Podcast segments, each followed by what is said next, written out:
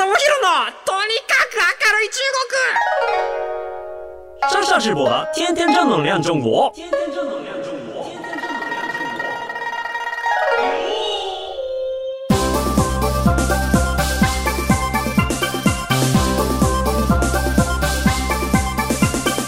中国。谢谢妹妹们，大家好，我是山下智博。皆さんこんにちは。中国ビリビリナンバーワン日本人インフルエンサーコンテンツプロデューサーの山下智博です。日本放送ポッドキャストステーション山下智博のとにかく明るい中国、今週も北海道からお送りいたします。は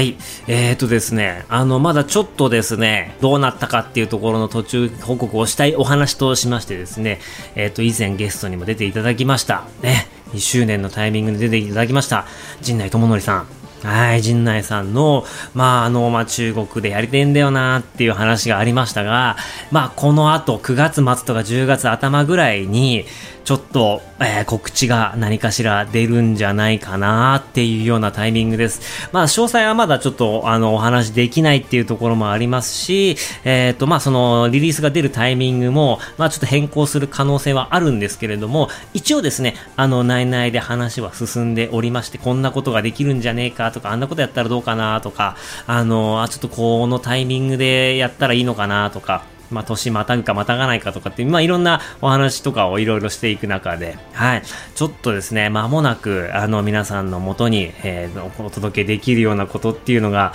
できていくんじゃないかなっていうふうに思います。これ配信日がね、9月22日だと思うんですけれども、まあ、この放送が出て、まあ、その翌週、その翌々週かなあもしかしたら10月中旬になってしまうかもしれないんですけれども、何かしらの、えっ、ー、と、方向性が皆さんにお話できるはずだと思いますし、えっ、ー、と、まあ、それがね、情報リリースされましたらですね、あの、またぜひ皆さんにですね、あの、お話ししたいなと思いますし、いや、またどっかでね、ちょっとその陣内さん呼んで、公演の、なんかそういうこう最新情報どうなってるかとか、なんかそのあたりのお話なんかもね、皆さんに報告できると嬉しいなというふうに思っています。いや、あの実際にね、あの、まあ、もし、あの、どっかのタイミングで、まあ、中国でやるよ、みたいな話になった際にはですね、まあ、ちょっとこうね、ポッドキャスト聞いていらっしゃる方で、現地に住んでいる方とかもいらっしゃると思いますので、まあ、何分ですね、あの、お手伝いをちょっとお願いしたいなっていうふうに思っております。まあ、あの、現地行って、まあ、僕もですね、ちょっといろ、まあ、あの、いろんな関係があって、なかなか直前まで、え、ー、と、現地に入れない可能性が高くなったりとか、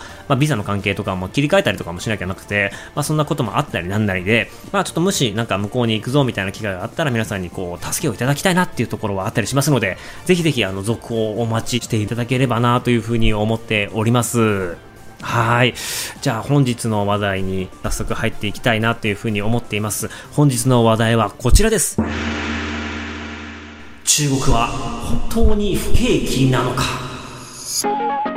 あのー、ね、不動産がやべえぞって話はありまして、いやいやいや、あの、例にも漏れず、基本的にはやばいんでございますよね。あれが、まあ、中国国内でどうなっていくのかっていうところは、ずっとこうですね、あの、肘に爆弾を抱えて投げ続ける、あの、ピッチャーみたいな感じになって、いつ爆発するんだっていうね、あの、そんなのはありますけれどもね、いやーね、ゲームだったらそこで大丈夫博士が出てきて、あの、まあ、取り除いてくれたり、まあ、逆にもっと悪化させてとかもするんですけれども、まあまあまあ、そんな話はともかくとしまして、えっ、ー、と、まあ、実際にね、前回も村 BA って紀州行ったじゃないですか。紀州行った時も、まあ、そういう状況が本当に起こってなのか、そことどのぐらい密接に関わってるかはわからないんですけれども、まあ、あの、こう高速鉄道とかからそういう風に見た景色の中で言うと、建設途中のマンションで、えっ、ー、と、実際に重機とかが全く動いていないとか、あの、しばらくこれ建設途中でやめてんなっていうような建築現場みたいなのも確かに見えたんですよね。結構多いなっていう印象があって、で、まあこれこれだけでね、あの、ほら見たことかっていう断定するのはちょっと、まあ、の、難しいんですけれども、まあちょっと見てると割とやっぱこう心配になってくる部分っていうのがありました。で、加えてですね、あの、まあ北京とか上海行ったんですけれども、まあそれぞれの、ま人たちとかと話をしてると、やっぱり、64とか73で、7がやっぱり不景気なんだっていう話をたくさん聞いてきました。えー、実際にちょっと僕が関わっている、ある程度そういったこうエンタメ業界の人たちの、まあそういう話、プラス、えっ、ー、とまあ、最近すごい調子いいんだよっていうような話、この2つをですね、いくつか何人かの業種の方に分けてですね、皆さんにお伝えしていければっていうのは今日の狙いでございます。はい。まず1個目ですね、不景気だな、ちょっとやべえなって言ってる会社で言うと、まあ VTuber の事務所さんっていうのがございます。はい。あの、僕もね、その、この番組の中で、いや、VTuber ちょっと最近いけてんじゃねえかみたいな話をして、これからちょっと VTuber 来るぞみたいな話の中で、まあ、えー、とある一社の VTuber 事務所さんは、いやー、ちょっと中国難しいだろうっていうような話をしていました。で、あの、まあ、なんでかっていうとですね、なかなかやっぱりこう、プレイヤーが増えすぎて、で、国内で、まあ、何をするにも、まあ、もう安売りになっちゃってると。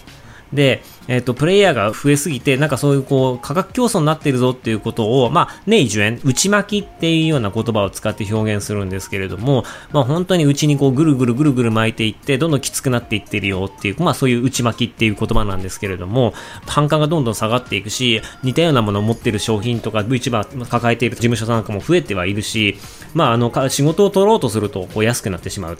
とか、あとはライバル増えすぎて投げ銭とかも分散してしまっているというようなところで、もう彼らが言うには、まあちょっと国内、うーん、国内ちょっと難しいな。あの、どうにか最近は、えっ、ー、と、YouTube とか TikTok に行って、まあ、世界にいる、あの、中国語を話す人たちに向けて、えー、長期をつかめないか、みたいな、あ、お話をしているところが、えっ、ー、と、ありまして、あれ？と、なんか聞いてた話とちょっと違うぞと。こんなになんかきつそうにやってんのかというような感じを受けたのが、まず僕、北京での一個の衝撃だったんですよね。なんかその、僕がいけるいけるとか言ってた業界が、もういとも簡単にこの、この人たちはもうあの、完全に疲弊しきっている姿を見てですね、あれ？ちょっと皆さんに、あの、とんでもない嘘の話を教えたんじゃないかみたいな話があって、まあ、これにはね、逆に、あの、うまくやってる VTuber 事務所っていうのもあるので、そこの話はまた、あの、後半といいますか、えっ、ー、と、今日の、あの、後ろの方でお話をしますので、あの、まあ、僕が嘘つきっていう断定するのは、ちょっと待ってくださいね。ちょっと待ってくださいね。はい。やっぱり、あのー、そこの悩みとしましては、あの、キャラとかはたくさん出すは出すんだけれども、あのー、まあ、なかなかファンがついてこないと。で、えっと、まあ、ファンはついてくるんだけれども、えっと、まあ、そういうこう、ファンをつけるためには、まあ、いろいろこう、営業だったりとか、プロモーションとか、えっと、要はそのギフトを準備してキャンペーンやったりとかしなきゃないと。で、まあ、そこを、まあ、稼いでいく、あの、そこに投資しながら、えっと、回収していかなきゃないんだけれども、まあ、回収してみると、実はあんまりその、会社だったりとか、ライバーさんに渡せるお金っていうのが、まあ、そこまで多くないと。普通に暮らしてはいけるんだけれども、ビジネスとしてなかなか、あの、ここから先発展性がないなっていうふうに感じていたのが、まあ、その会社の代表の方の、えっと、言い方でしたね。うん、なので、まあ、いくつかビジネスうまくやっている VTuber の事務所っていうのはあるんだけれども、あいつらは悪どいから近寄らない方がいいぞと。そんなね、あの忠告とかも受けまして、ああ、そうなんだというような感じを受けたのが、まあ、このまずは VTuber 業界のまず1個目でしたね。で、もう1個なんですけれども、まあ、これもまた不景気の話なんですけれども、まあ、上海の、まあ、とあるエンタメの番組制作会社っていうのがあります。で、ここの会社っていうのは、いわゆるこう中規模な、えー、制作事務所、制作会社でした。で、えっ、と、まあ、昔もですね、この番組でお話をしてたことあるんですけれども、えっ、と、中国において、プラットフォームとかテレビ局よりも、まあ、あの、制作会社の方が強いんですよっていう話を、えっ、と、以前させてもらったことがあります。えっ、と、まあ、これで中国のその、まあ、番組コンテンツ作りの、えー、仕組みっていうのをお話ししたんですけどけれども、えっ、と、まあ、そこにおいてはやっぱりこう、まあ、番組が作れて、かつ、えっ、と、仲いい芸能人とかタレントさんを抱えていて、まあ、その人たちを自分たちでこう、完全にコントロールできるっていう能力っていうのが、制作会社には求められていて、で、どれだけ有名な人をどれだけこう、自由にコントロールできるかっていうところが、まあ、制作会社の価値でもあり、テレビ局ができないこと、お願いしなければいけないことだったりするので、まあ、そういったところがすごい強いんですけれども、まあ、そう、そういうのは大規模な制作会社ですね。前回お話ししたのは、この中規模の、まあ、どちらかっていうと、インターネット上の超有名人。その芸能人ではなくて、インターネット上で有名な人を囲っていて、その人たちを使って番組を作っていくっていう、もう本当に若者とかにはすごく人気の会社だったんですけれども、えっ、ー、と、まあ、最近だと結構クライアントが、まあ、本当に数字がでかくて規模のでかい、マンゴー TV とかテンセントビデオみたいな、大手のプラットフォームと、うんと、本当に番組制作費数億円とかかけてやる番組っていうところが、やっぱりスポンサー的には露出も高いし、テレビに広告を投げるような代わりで、そういうところに大きな広告投げて認知取っていくっていうところは、まあ、依然、こう、盛況らしいんですけれども、まあ、割を食ったのがですね、あの、中規模の人たちだったんですよね。で、中規模ってどちらかっていうと、まあ、そこそこの金額でそこそこの結果を出すっていうようなところ。で、まあ、そこそこの結果って言っても、まあ、アベレージで300万、400万回再生とか出るような番組ではあるんですけれども、なんか、そこにお願いするっていうことと、まあそこは昔一挙だったんですけれども、今になると、300万、400万回生とか出す個人の人とかっていうのも増えてきたりとか、あとは、本当にこう、物をこう、宣伝するときに、じゃあいくら売れるんだっけっていう、まあ、いわゆるこのコスパみたいなものとかを重視するようになってきて、まあそういう番組自体に、でっかい番組じゃなくて、中規模な番組に広告入れたがるスポンサーっていうのが、どんどんいなくなってきて、なかなかそれが採算取れなくなってしまいましたと。で、僕もあの、撮影所とか、えー、お邪魔したことがあるんですけれども、あのー、すごい広い撮影所、まあ、いわゆるテレビ局みたいな、あのシステムを入れて、で、あのそこで番組を作ってたんですけれども、いや、もうそこも手放しちゃったよと。で、えっと、まあ、そこにいた、もう制作チーム、もう本当に、あの、現地で僕がお話ししたんですけど、相当そのものづくりとかに愛情があって、で、えっと、作ってるクオリティも高くてっていうような、あの、優秀な制作チームがいたんですけれども、いやー、この人たちも、もう、あの、うちの所属じゃなくて、フリーランスになってもらって、なんか仕事があればお願いするようになったよ、みたいな感じの、もう本当に悲しいお話をたくさん聞きました。で、あの、その後、出口戦略がなきゃいけないから、映画も作ってみたんだけれども、まあ、映画は一回うまくやって、としっかりこう、版権とかも買ってもらえて、全然黒字化してある程度は稼げたんだけれども、コロナもあって映画とか作れるような状況じゃなくなってしまったので、映画も、まあ、ちょっと今はさすがにこう、柱にできねえなーっていう風になって、で、ショート動画、えー、実際にやってみようかなっていう感じでショート動画をやろうとしたら、今度は、こう、長い、もう2、30分の動画、番組をずっと作ってたんで、でそこで動画を作っていたクリエイターたちが、あの、ショート動画に馴染めなかったと。だからショート動画うまくいかなかった。で、馴染めなかったっていうのは、多分、えっ、ー、と、皆さん才能を持ってる方すごい多いので、なんかそういうショート動画の中で、えっ、ー、と、できることはもちろんあるんでしょうけれども、えー、ショート動画ってコスト安くして何本。で、わかりやすくしてなんぼみたいなので、クリエイターの、まあ、いわゆるその、なんていうか、あの、頭をがっちり使ったりとか、なんかこう、奇想天外な、えっ、ー、と、面白いものを作るっていうところの、まあ、時間的に1分でそんないろいろできねえよっていうところもあるし、やっぱその、ものづくりの、あのークオリティを求めるところでは全然なかったりするので、えー、そういうふうに考えると、まあちょっとコスト採算が合わないよねっていうところで、そこもうまくいかなかったって。なんかこの話をしてると、すごいこう日本のテレビ業界に近しいものがあるんじゃないかなっていう感じがして、もう聞いててもう胸が痛くなったレベルなんですけれども、いや確かにそういう煽りを受けているテレビの制作会社ってめちゃめちゃあるんじゃないかなっていうふうに思っています。で、ここの会社は、じゃあ、今そういうコンテンツビジネスっていうのがどんどんできなくなっている中で、でまあ動画作ってもそこからこう得られる金額っていうのは、まああの、会社を運営するにしてはなかなか厳しい。個人としてはやっていけるのかもしれないけれども、会社単位になるとなかなか売り上げとしては厳しいよねっていうところがあって、で、今彼らが何をやってるかっていうと、まあ、たくましいなと思ったんですけれども、ゲーム作ってるって言ってました。ソーシャ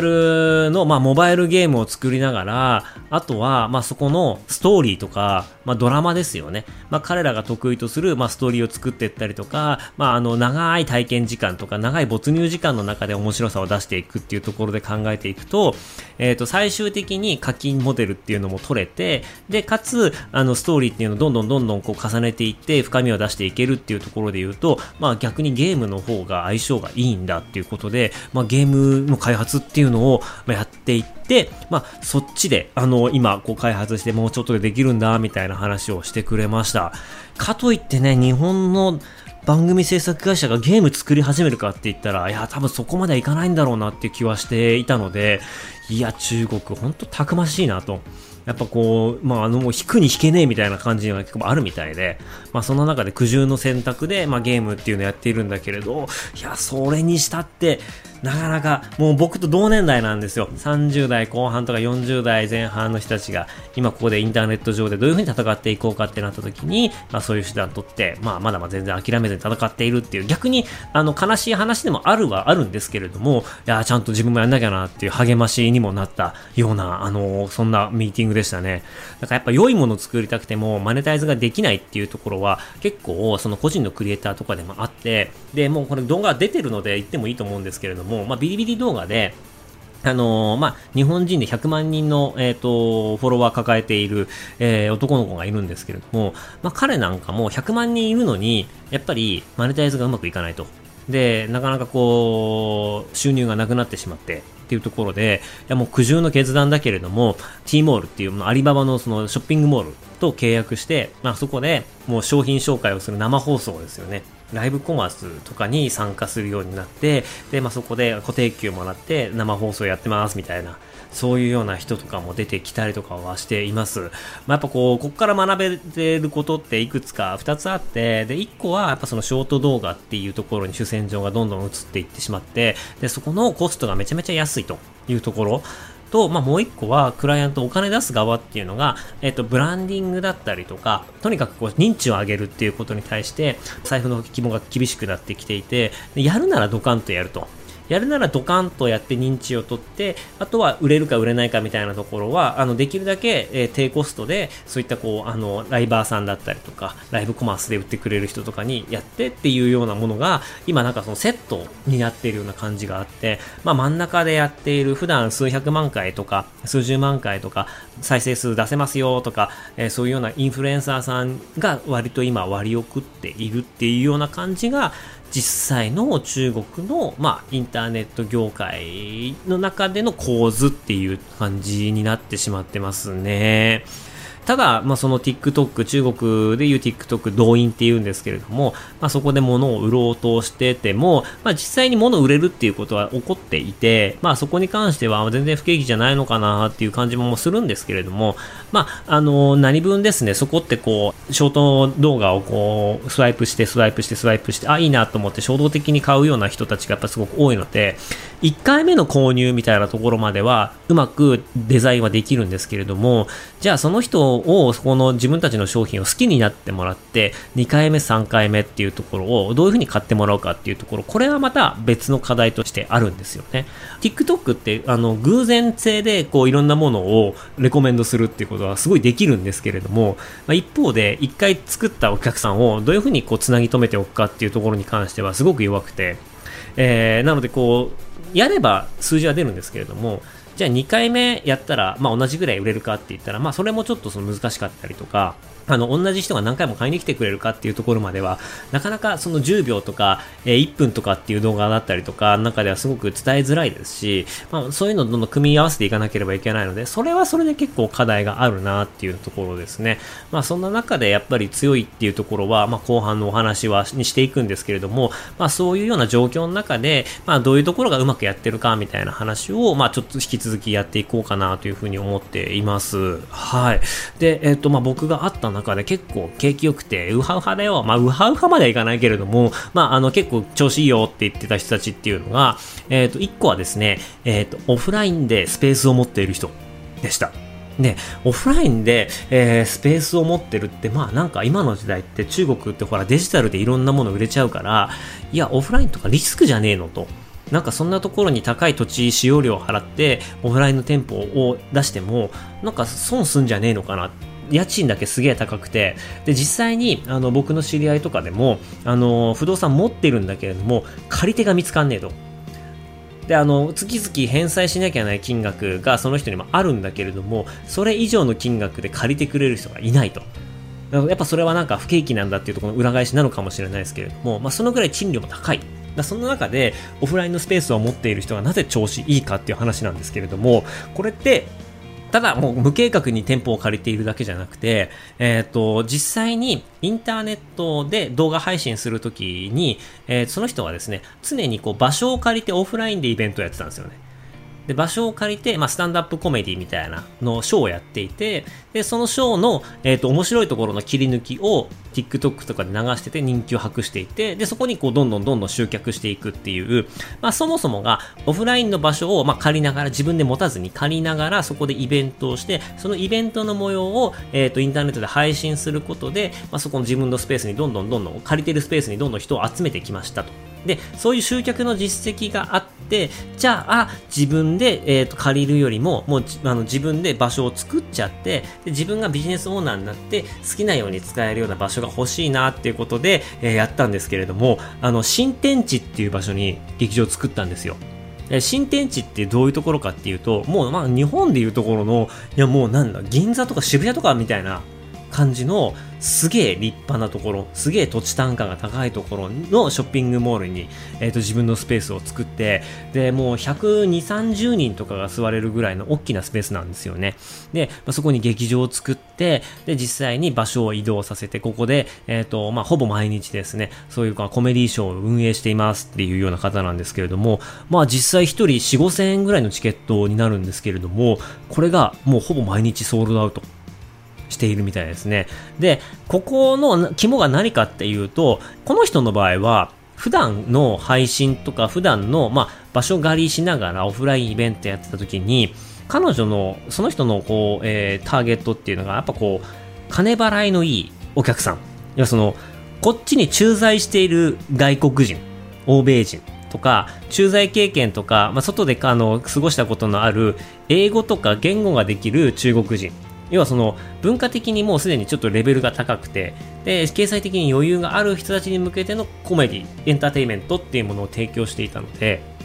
あの4 5千円なんて大した金じゃないっていう人たちの束が集まっていますと。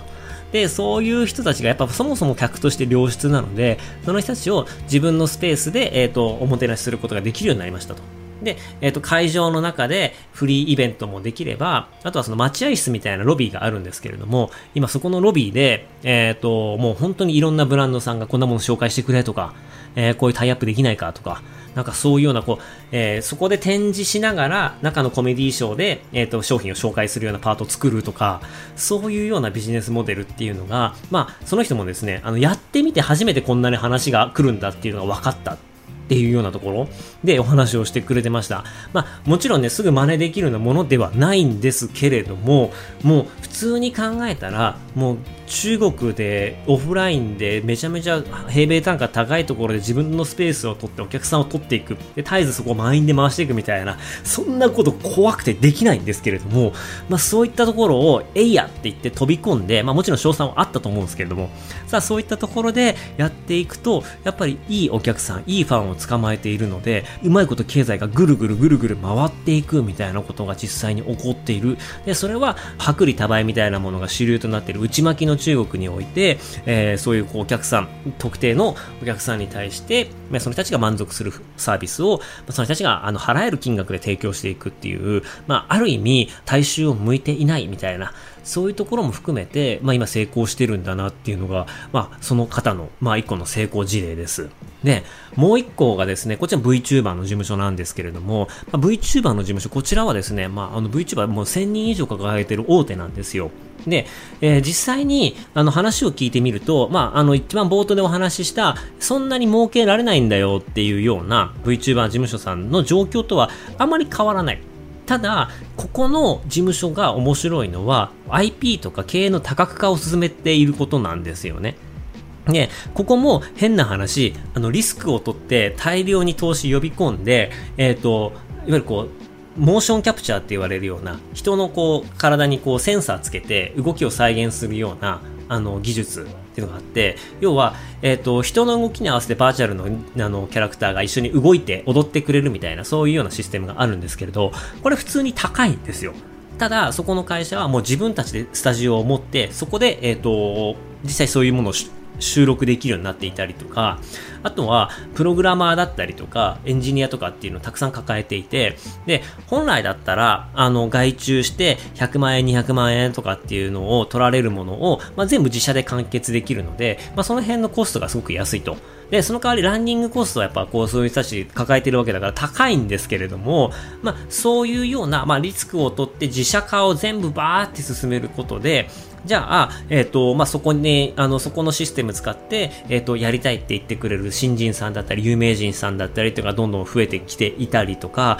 で、まあ、有名な人だったりとかすると、あの、僕びっくりしたんですけど、広告料めちゃめちゃ高いんですよ。えっ、ー、と、なんか、あの、まあ、僕がやってた頃とかでも、まあ、普通にこう、1件あたり、まあ、200万、300万とかっていう、まあ、それでも結構な金額の広告とかっていうのがあったんですけれども、まあ、VTuber とかになってきて、まあ、新しい技術を使ったり、目新しいものを使ったりとかすると、7、800万の案件とか、1000万の案件とかっていうのが、フォロワー数100万人いかなくても取れるっていう、そういうような事態になっているんですよね。だから、フォロワー数がやっぱり多いっていうのも大事なんですけれども、まあそれ以上に VTuber って熱狂的な粘着性の高いファンがたくさんついていて、でやっぱその人たちもやっぱりあの往々にして金払いがいいっていうところはあるんですけれども、まあそういうような人たちを味方につけていると、あのそういった価格帯の広告とかっていうのも、まあ、受けても、えー、実際にこう投資する方は OK って言ってくれるみたいな、なんかそういうような状況があったりとかしていて、やっぱりこう自社化してリスク取って業務を逆に拡大していくことでしか見えてこない、そういうような水平線っていうのがあるんだなっていうのはすごく感じました。やっぱりなんか、あのー、そういうことやっている会社の、まあ、社長とかもそうなんですけれども、基本的にみんな若いんですよ。20代後半とか30代前半の起業家っていうのが、やっぱりインターネットをもう本当に10代から触ってきて、インターネットの作法とか礼儀作法みたいなのとか、あとはどういう人たちが金を持ってて、どういう風にしたらお金を払ってくれるかみたいなものを肌感でしっかり分かっている人たちっていうのが、社長でやっている会社の方が逆に強い。で、あの、僕と同年代とか、僕よりちょっと上の、えっ、ー、と、1個上の世代の、まあ、制作会社だったりとか、あの、まあ、VTuber の会社だったりとかもそうなんですけれども、そこは、ちょっとやっぱりデジタルに、中国の会社であるのに、若干乗り遅れてますね。なんか、ほんの10年の経営者の違いで、ここまでデジタルコンテンツ、デジタルマーケットに違いが出るのかっていうところは、結構痛感しました。あの、不景気だ、ネットどうしようって言ってる人たちは、往々にして僕より年上だったんですよ。でも、僕より年下の若い起業家は、なんか目をキラキラ輝かせて、まあ、ここまでやってこういうような成果が得たから次はこんなことができるんだみたいなそういう未来の話をしてくれるのが30歳前後の起業家のみんなだったんですよ。これなんか時代を象徴してんなっていうある意味僕すごいショックだったのと逆に言うと30代前後の起業家のみんなが僕の動画をずっと見てたんですとかって言ってくれる結構熱心なファンだったりとかしてだから山下さん一緒にやりましょうみたいないいですよ、ちょっと僕らが今度は助けますよ、みたいなことを言ってくれて、なんとありがたい みたいな。なので、ちょっと僕としては、こっから先はやっぱり、できるだけそういった人たち、あの、30代前後の、本当に中国のデジタルのことを分かっていて、ビジネス習慣って分かっている人たちっていうのは、本当にこう、彼らと一緒に仕事やってみて、実際に利益を上げるっていうところを、まず僕が体感しながら、多分彼らと、えー、日本の企業さんを多分直で繋げたら、失礼がで、めちゃめちゃ失礼っていうか、ビジネスマナーの小習慣の違いで、めちゃめちゃ揉めると思思うんですよ。あの、そういうようなところを、うまくブリッジできれば、中国の若い企業と、まあ中国に進出したい日本企業みたいなところの、うまいブリッジが僕のところとかでできちゃうと、まあそれこそ日中ぬるぬるじゃないですけれども、まあ僕の会社名しっかり、まあうまいマッチングができる可能性があるなと思って、まあ、不景気な中国を見たし、好景気な中国を見た中で、あ、これはもしかしたらやっぱそのね、全体がしぼむっていうことはやっぱなくて、不景気でも儲かってるところは儲かるので、まあそんな中で、であの、まあ、救いが見えたかなっていうのが今回の出張のね、大きな収穫でございました。何かしらね、まだまだちょっと僕らも試行錯誤でこれからやっていくんですけれども、まあ、こういったような、えっ、ー、と、資源っていうのを僕らの方でこう、うまく手に入れられれば、えー、日本企業の皆さんにね、とってですね、多分すごい、まあ、ポジティブにつながっていくんじゃないかなというふうに思いますし、もしね、その陣内さんの企画っていうのが進んでいくようになったら、まあ、こういうところの力っていうのもちょっと借りながらですね、若い人の力っていうのも借りながら、あのー、まずはちょっと実績作りっていうのをやっていきたいなと思いますので、はい、ぜひ皆さん、今後の山下に注目しておいていただければなと思います。